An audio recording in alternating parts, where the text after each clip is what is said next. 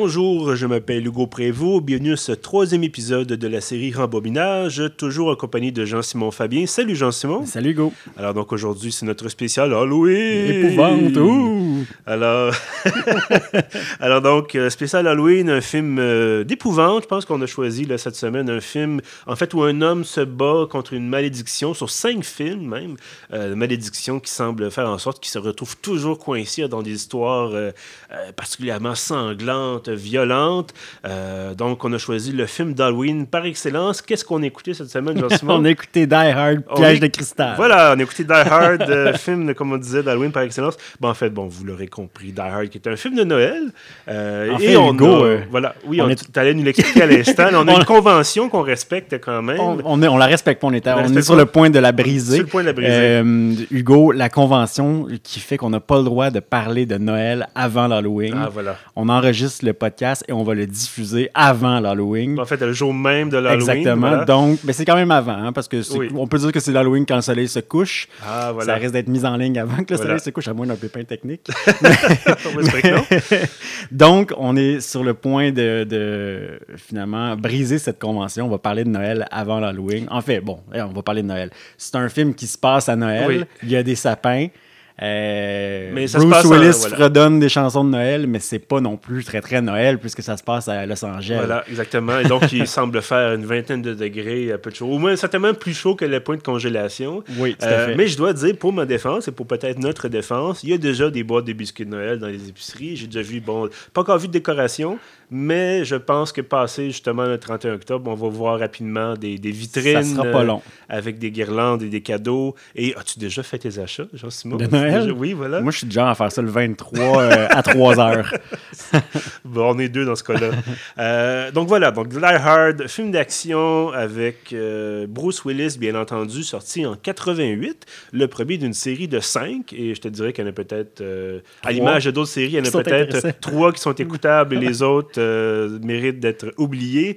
Euh, on parlera pas non plus de Est-ce que c'est moi, Jones 4. est-ce que c'est moi où les- les- le, le 4 et le 5 sont même pas sortis au cinéma?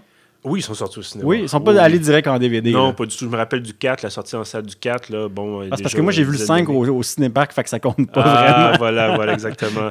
Euh, donc voilà, Die Hard, Piège de cristal, bien sûr, en version française, ré- film réalisé par euh, John McTiernan, qui a quand même quelques, quelques bons titres à son actif. Bon, encore une fois, surtout dans les années 80, celui qui a fait Predator, qui est un excellent film d'action avec Arnold, euh, et son fameux euh, Get to the Chopper. Il a fait également bon, La poursuite d'Octobre Rouge. euh, film de, thriller politique, euh, film d'action un peu, bon, avec euh, Sean Connery, entre autres. Et c'est également le, même réalisateur qui a fait Die Hard 3, donc en 95.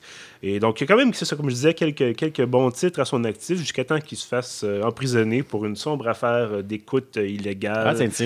Euh, bon, donc a passé, je pense, une dizaine d'années en prison. Peut-être un, un ami de Ken Pereira. ah, peut-être, mais donc il est ressorti en, en 2014, là, euh, si ma mémoire est bonne, et depuis tente un retour, mais semble, en tout cas, selon Wikipédia, n'a rien fait de, de, con- de très notable depuis. Je pense qu'il se garde une petite gêne de ce côté-là. De toute Mais façon, il est pas mal riche. Oui, je- certainement. Euh, donc, mais évidemment, on n'est pas là pour parler du réalisateur, on est là pour parler surtout du film. Euh, donc, on disait tout à l'heure, film qui se passe euh, à Noël, dans le temps de Noël. Est-ce que tu veux peut-être nous résumer un peu le, scénario de c'est- Die Hard? C'est un film qui est beaucoup, euh, qui, qui est beaucoup plus complexe que les autres euh, épisodes de la série Die Hard. C'est, c'est- est-ce que j'ai dit complexe ou, ou j'ai dit simple? Je voulais dire simple. c'est, c'est- le scénario de base est excessivement simple. C'est un, euh, un, un film de cambriolage. Et, et puis, ben, c'est un huis clos. Euh, donc, une grande tour. euh, en cristal, donc d'où le piège de cristal. Bruce Willis se retrouve euh, dans, dans, dans, dans un- une petite fête d'une grande corporation pour le temps des fêtes. Il va rejoindre sa femme qu'il n'a pas vue depuis six mois, qui est partie de New York pour Los Angeles pour une, une job très payante euh, avec les enfants. Et là, lui, il arrive au party avec un, beaucoup de- d'appréhension et de fébrilité, retrouve sa femme, et puis, bon, finalement, il y a un groupe de terroristes qui se- qui s'empare de l'étage où il y a le- la petite fête, justement, puisque cet étage euh, renferme une, une voûte secrète hein, euh, qui euh, contient des objets d'intérêt. Et puis, ben, finalement, toute, toute- toute l'histoire du film, c'est Bruce Willis qui va tenter de traquer les 12 terroristes, du premier jusqu'au dernier, pour tenter de contrecarrer leur plan. Donc voilà, effectivement, comme tu disais, c'est un film de cambriolage avec. C'est un film de, de, survivaliste aussi, en quelque sorte, parce que Bruce Willis passe à travers plusieurs obstacles. Vous, connaissez sans doute les, les scènes classiques, les conduits d'aération qui sont devenus dans la franchise une scène. Effectivement, un classique de, la franchise. Un classique aussi des films d'action. Bon, on répétera, c'est quand même 30 ans cette année là, que le, film est sorti. Euh, et à l'époque, évidemment, c'était pas évidemment pas le premier film d'action des années 80, certainement pas.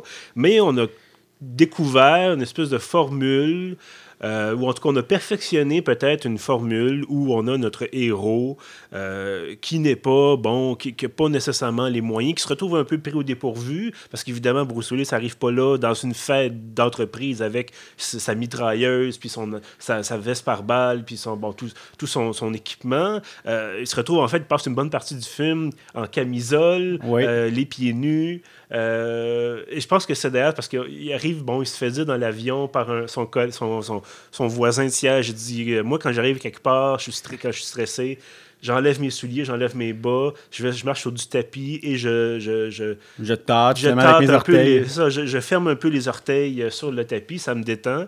Et donc, Bruce Willis qui fait ça, et finalement, à l'instant où il fait ça, les terroristes. Euh, surgissent. terroristes qui sont sous euh, le, la gouverne, peut-on dire, d'un acteur quand même connu. Je pense que ben, je pense peut-être euh, tu veux peut-être nous en parler un peu plus. Ben, euh. en fait, je pense que le personnage de Hans Gruber a de loin dépassé euh, la carrière de l'acteur, dont même j'oublie le nom, c'est Andy Rockman. Alan Rickman, pourtant, qui a joué dans Harry Potter, qui a joué ah dans Love Actually, qui a joué dans beaucoup de choses, qui nous a quittés malheureusement. mais oui, effectivement, il y a peut-être si on ne fait pas le lien directement, on ne on pourra pas penser que nécessairement que c'est M. Rickman qui jouait ce, ce rôle-là. Euh, mais effectivement, Hans Gruber. ah oui, c'est Severus Rock. C'est bien ça dans, Harry Potter. Bon, mais je ne suis pas si décalé que ça. Je pensais que c'était pas de mon âge. Oui, oui, maintenant que, que, que qu'on euh, en parle, je le reconnais. Non, c'est euh, pas une grande connaissance d'Harry Potter, c'est Snape, non? Voilà. Mais c'est ça. je l'ai ah, en français. ah, voilà, voilà, voilà, exactement. donc, un des professeurs de Poudlard, donc, dans la série Harry Potter. Euh, bon, entre autres rôles, bien sûr, là, à travers, à travers les époques. Mais donc, qui s'était fait remarquer, c'est en 88. Tout à fait. Avec son rôle de Hans Gruber. Euh, un Britannique qui interprète un Allemand. C'était pas si éloigné ça quand même. On n'a pas pris un Américain pour faire euh, un Français. ou. Euh, Mais il parlait vraiment allemand. Il y avait quand même plusieurs lignes mhm. d'allemand à prononcer dans le film. Et, et, pour avoir, pour m'être frotté un petit peu à cette langue par le passé dans mes études universitaires, je vous dirais que, que, que le ça le faisait. Là, oui. voilà.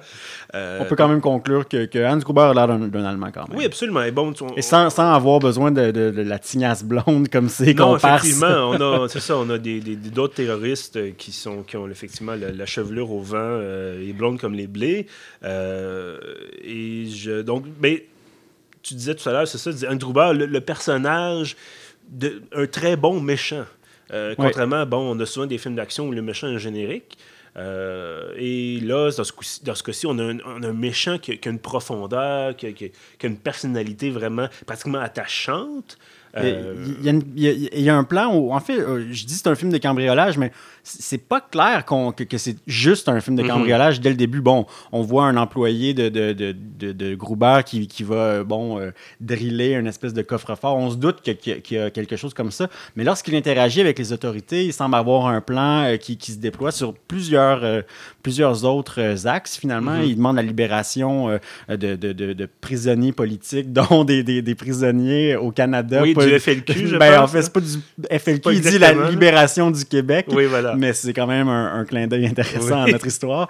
Euh, donc, on, le voit un peu comme un être machiavélique qui, euh, qui, est capable de justement faire faux bons aux autorités, euh, s'adapter à une situation, un peu comme un genre de Joker, mais finalement en costard. Mm ben, quoi que le Joker avait un costard, mais pas tout à fait de la même manière. Donc, Hans Gruber, qui est un, méchant vraiment très, très intéressant, on, le suit dans, dans, ses opérations, il garde son sang-froid, il s'est bien commandé ses troupes. Et puis, ce qui est intéressant, c'est que même si on, s'en souvient là, comme un, méchant iconique dans mhm. l'histoire des films d'action, ben, il rencontre John McClane, Bruce Willis, que deux fois dans le film. Il se croise dans la tour que deux fois, dont une fois, il fait comme s'il était un... Euh, la première fois qu'il se rencontre, il fait comme s'il était un, employé de la tour qui était perdu et il camoufle complètement son accent allemand, euh, réussit à, à bon, se lier d'amitié entre guillemets avec John McClane. Euh, donc on le voit vraiment aussi euh, séducteur. c'est vraiment un personnage caméléon et Mhm. qui, qui- qui fait en sorte que c'est un, un- un méchant complètement imprévisible et, et intéressant, je Mhm. pense.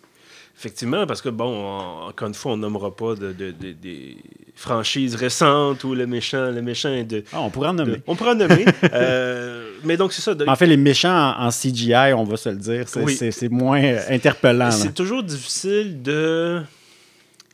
Quand il n'y a pas un jeu physique intéressant, c'est toujours difficile, selon moi, d'avoir. Il faut que la personnalité soit vraiment intéressante. Euh, je peux faire un aparté, peut-être. Le, le- dans, le- dans le domaine des jeux vidéo, euh, le, le jeu Firewatch, où euh, on interprète un, type qui est embauché pour euh, surveiller une forêt, je pense, de l'Ouest américain, voir s'il n'y a pas des, des incendies qui vont se déclarer. Et tout le long du jeu, on est en contact avec une personne qui nous surveille, notre supérieur immédiat, qu'on ne voit jamais. Mais c'est tellement bien écrit qu'il y a une complicité, il y a une relation qui s'établit. Euh, quand on regarde, par exemple, on va dire Ultron euh, de, Ouais. la série euh, bon, de Marvel et les Avengers, euh, c'est un robot qui a pas. On a beau avoir, on a beau avoir les polygones, tous les polygones qu'on peut. Euh, il n'est pas particulièrement bien écrit. Il n'est pas particulièrement beau non pas plus, mais particulièrement beau et ni détaillé non plus. Donc, c'est un peu, c'est ça. On tombe dans, le- dans dans le domaine du méchant correct. Ben mais justement, parce plus. que la technologie nous permet de faire un, un- un méchant qui, qui se meurt, qui est... Mhm. Bon, j'imagine que c'est plus simple aussi pour les séquences de, de, de, de- de combat. Oui. Euh, mais si on, on travaille beaucoup sur l'esthétique du personnage, sur la capture des mouvements, puis qu'on lui écrit pas une histoire qui est, qui est représentative, ça rend la, la- la- la chose beaucoup, euh, beaucoup plus difficile pour le pour euh, l'auditoire, à, à mon sens. Mhm. Et c'est c'est probablement une des choses qui a, f- qui a fait en sorte que les frères Rousseau, euh, pour Infinity War, ont travaillé avec Josh Brolin pour faire un Thanos qui était un petit peu moins en CGI que ce Oui, qu'on avait vu dans, oui. les, dans les versions précédentes.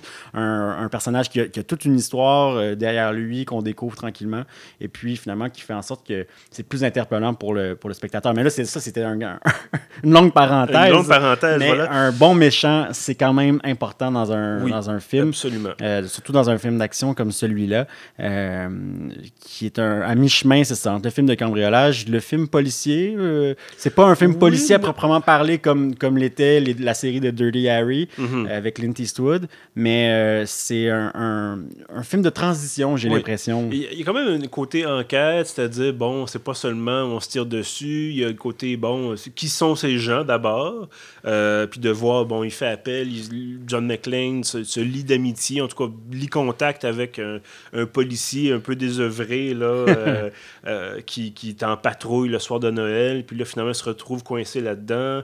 Euh, toute la question du jeu de pouvoir avec les autorités locales, avec le FBI qui s'en mêle éventuellement, puis bon, de dépeindre le FBI comme des, des incompétents. Des en- brutes. des brutes en costume veston cravate. euh, c'est un peu bon, c'est un peu cliché parce que ça t'est ça été repris à plusieurs reprises, mais peut-être Il y a, il y que a une je- citation qui est quand même assez, assez comique. euh, euh, John McClane commente l'action du FBI et, et il dit carrément euh, Terrorist textbook, they're doing it, they're Ouais, ouais. doing it uh, chapter by chapter, ou quelque chose comme voilà, ça. c'est là, ça. Ben, c'est qu'en fait, ils ont une manière d'agir Qui est tout le temps la même qui est tout le temps la même, et donc les terroristes savent très bien comment.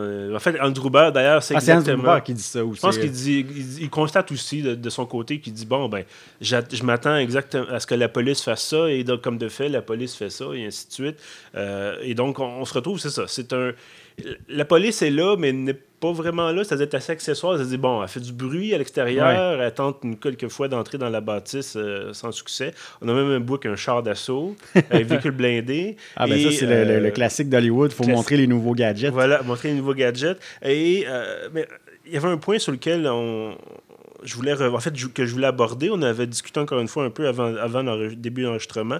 Euh, toute la question de la violence, peut-être, euh, dans le film, parce que c'est un film, c'est un film très violent. Euh, Oui. Bon, ça a été classé sorti, ça a été classé 18 ans et plus aux États-Unis. En France, ironiquement, c'était tout public.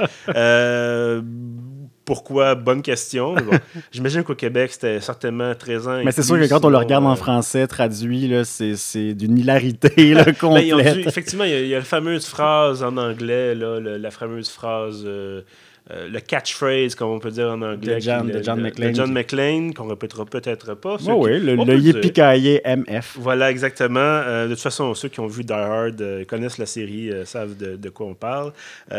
Donc, tout ça, bon, il- c'est ça, de toute la question de la violence physique, évidemment, beaucoup de gens qui meurent, beaucoup de fusillades, et beaucoup aussi de- on voit beaucoup de, de violence, euh, du sang qui gicle. On a quelqu'un, bon, des gens qui se font tirer, ti- tirer dessus à bout portant. Et Euh, c'est c'est la représentation des.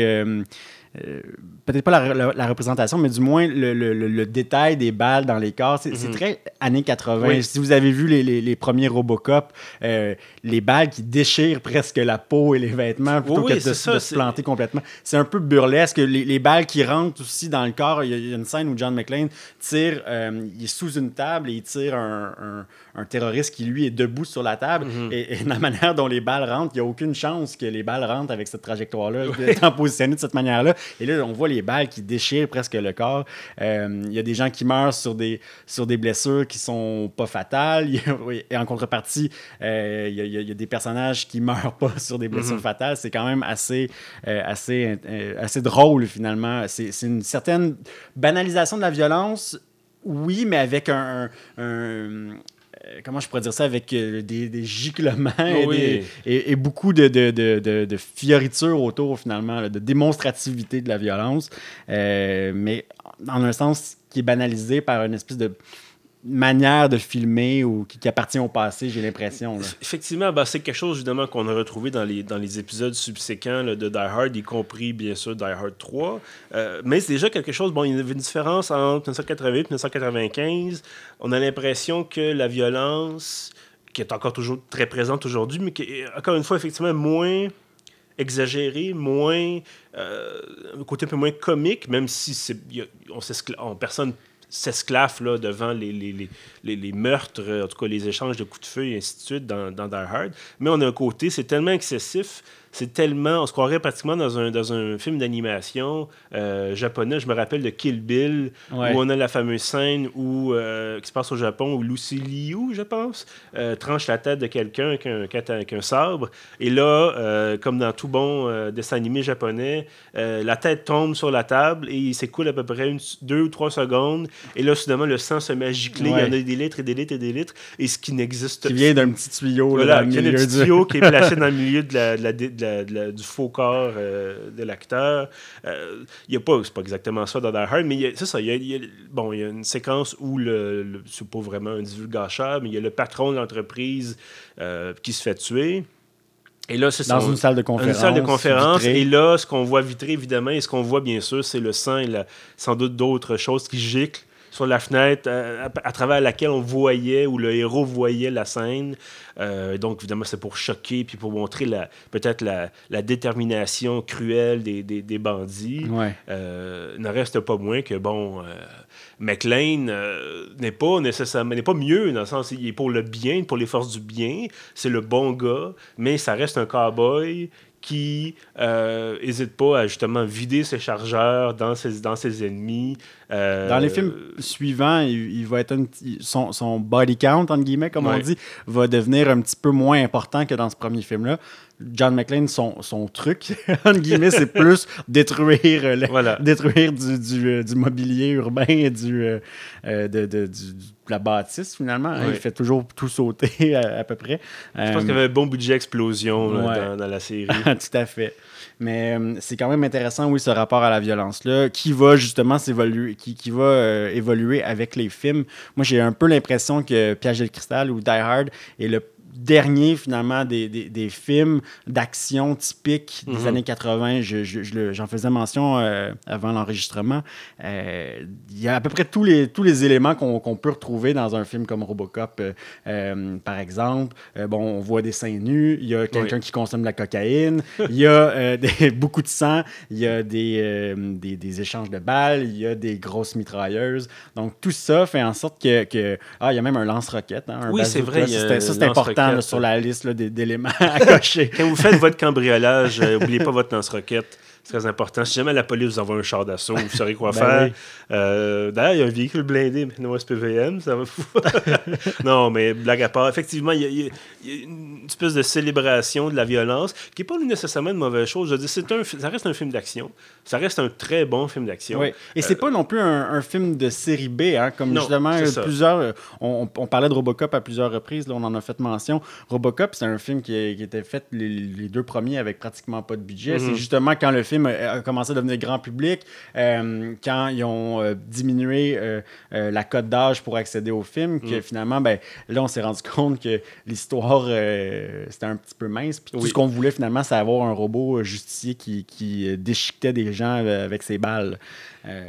Un espèce de justicier sans merci. Je pense que ça correspond aussi à une. euh, bon, toi et moi, on était quand même assez jeunes à l'époque, mais ça correspond aussi à une certaine vision, peut-être, de, de l'Amérique de l'époque. C'est-à-dire, bon, euh, évidemment, Robocop se passe à Détroit. Même à l'époque, Détroit, c'était une ville violente, à, Ouais. à moitié abandonnée, des usines désaffectées. Euh, là, Die Hard, ça se passe à Los Angeles, mais c'est le, le, le- le pic un peu du, du- des investissements. Bon, c'est une compagnie japonaise, parce qu'à l'époque, c'était la, la- la grande période d'investissement de la part des, des, des- des- des Japonais qui avaient beaucoup d'argent, euh, qui achetaient beaucoup de compagnies aux États-Unis. Et on a aussi cette violence urbaine-là, cette. Ce, ce sentiment d'aliénation, peut-être, dit bon, c'est dans la tour de cristal, justement, dans la grande tour vitrée. Euh, t'as les gens, bon, t'as le chauffeur de. Euh, T'as le chauffeur de McLean qui, qui, qui est en limousine, qui passe à peu près tout le film dans, son, dans le stationnement écouter de la musique. Euh, chauffeur qui est noir. À, à vivre une vie Euh, qui n'est pas vivre la une vie sienne. qui n'est pas hein. la sienne. Bon, chauffeur noir. Dès, le- Euh, dès la première scène, quand John McClane débarque à, à- à l'aéroport de Los Angeles, ça m'a frappé tout de suite. Euh, Il y a beaucoup de plans de caméra sur, sur les passagers qui sortent de l'avion et tous les employés de l'aéroport sont noirs aussi. Oui. On les voit là, qui poussent là, des, des chariots, donc euh, c'est quand même assez, euh, assez euh, Ben, frappant. c'est ça, il y, a, il y a un clash effectivement euh, sociétal. Bon, le, le policier qui se lie d'amitié avec McLean il est noir lui aussi, mais il est un peu, on le présente comme étant un peu. Ben, en fait, Simplet ou, simplet, euh, mais en fait, je pense qu'il se révèle être plus intelligent que ce qu'on présente de lui, ce qu'on On montre on comprend qu'il est dans un poste de patrouille parce que, bon, il y a une tâche à son dossier. Voilà. là, à un moment donné, il se livre à, à McLean. Et on comprend que, que c'est probablement pour ça euh, qu'il est encore dans la Mhm. rue à patrouiller. Mais c'est ça, c'est qu'on a quand même. Bon, évidemment, les gens du FBI, euh, je pense qu'il y a un agent noir, mais majoritairement, c'est des gens blancs. Les décideurs sont majoritairement des gens blancs. Et on a.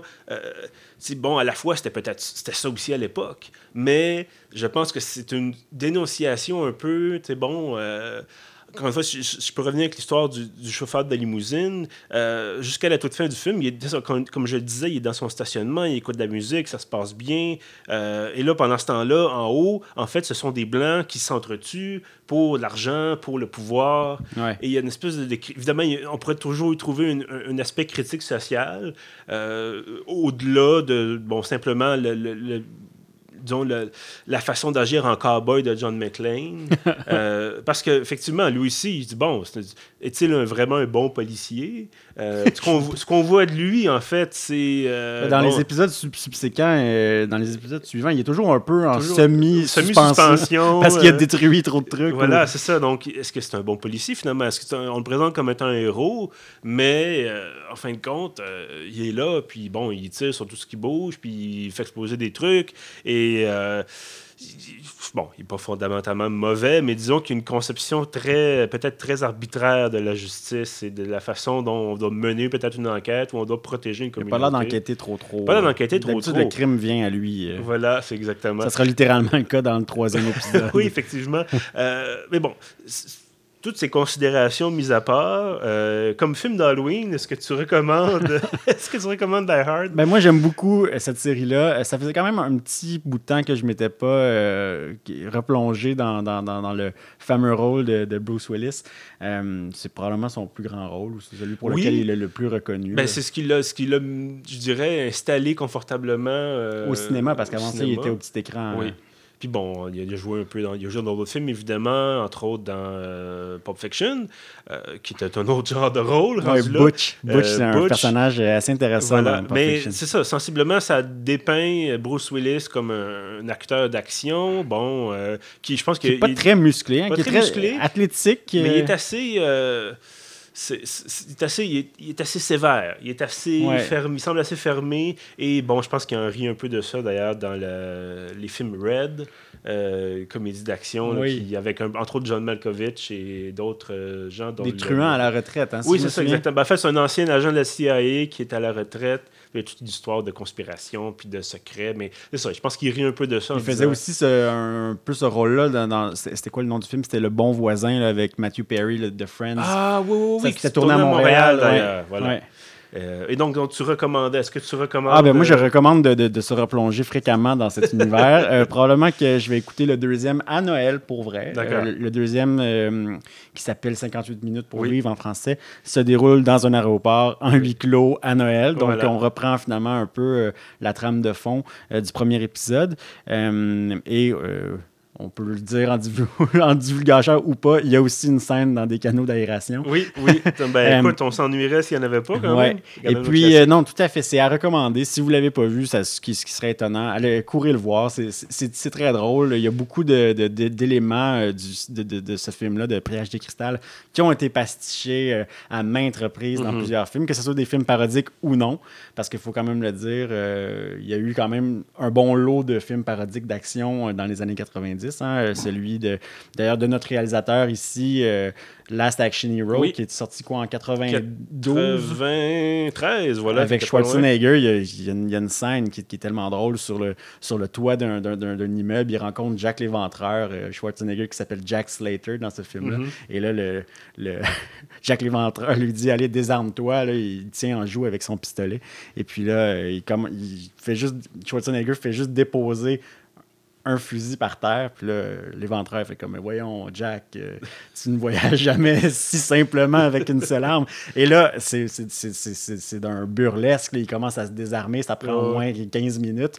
Puis là, l'éventreur termine en disant, alors, terminé, puis en français, je me souviens, j'écoutais ça quand j'étais petit, il disait, ouais, j'ai perdu 10 kilos. Donc, il y, a, il y a un peu de cet humour-là aussi dans Die Hard. J'imagine que ça a été le germe euh, des films d'action un peu plus, un peu plus drôles. Euh, il y a beaucoup de punch euh, dans le dialogue de Bruce Willis. Donc, euh, oui, oui, il faut absolument le voir, ne serait-ce que pour comprendre mieux d'où d'où vient cette tendance des films d'action comiques. Moi également, de mon côté, c'est aussi une recommandation, forte recommandation. J'ai dit, bon, j'ai réécouté la, la trilogie originale il y a, il y a quelques, quelques semaines. Euh, et évidemment, bon, ça vieillit, c'est sûr. Il y a un petit côté. euh, parce que fondamentalement, bon, ça reste un film d'action, ça reste un film, le scénario n'est pas excessivement développé. Mais je pense que c'est pas nécessaire. J'ai eu, je me suis bien amusé. Bon, euh, c'était bien divertissant. Bon, sauter par-dessus le, le, le- le 4 et le 5, je pense que c'était juste. rendu là, ils voulaient faire de l'argent. Et. euh, Ah, l'histoire, les histoires sont alambiquées, ça n'a aucun sens. non, c'est ça. Déjà, bon, déjà, le troisième, c'était un. Puis je réécoutais ça, je me dis, mon Dieu, que c'est compliqué. Mais il y a tellement de promesses dans le troisième Ouais. et euh, le troisième acte est complètement raté, Oui, je on trouve. a quelque chose. euh, mais bref, ça, ça finit. Bon, on vous donnait peut-être un divulgateur. Ça se termine au Québec. Donc, peut-on qualifier euh, Die Hard 3 de film québécois? Non. Non, peut-être pas. Donc voilà, donc Die Hard, forte recommandation. Je pense pas que ça soit sur Netflix. J'ai pas vérifié. Non, j'ai vérifié. D'accord, ce n'est pas sur Netflix. Donc, achetez-en une copie. Profitez-en pour acheter peut-être une copie avec les Die Hard 2 et 3 dans le même coffret. Ou sinon, ben, garez-vous quelque part sur Internet et vous pourrez certainement euh, trouver chaussures à votre pied. Euh, donc, Jean-Simon, merci d'avoir été avec nous Merci, encore Hugo. une fois pour ce film euh, Halloweenesque, Noëlesque, euh, une fête quelconque, l'occasion de manger, comme toujours. Euh, et donc, à tous ceux qui nous écoutent, évidemment, je vous remercie également d'avoir été là. Retrouvez tous nos épisodes, nos trois épisodes jusqu'à maintenant. On a une bonne lancée. Oui. Donc, euh, sur pief.ca, bien sûr, sur SoundCloud et sur iTunes. À bientôt.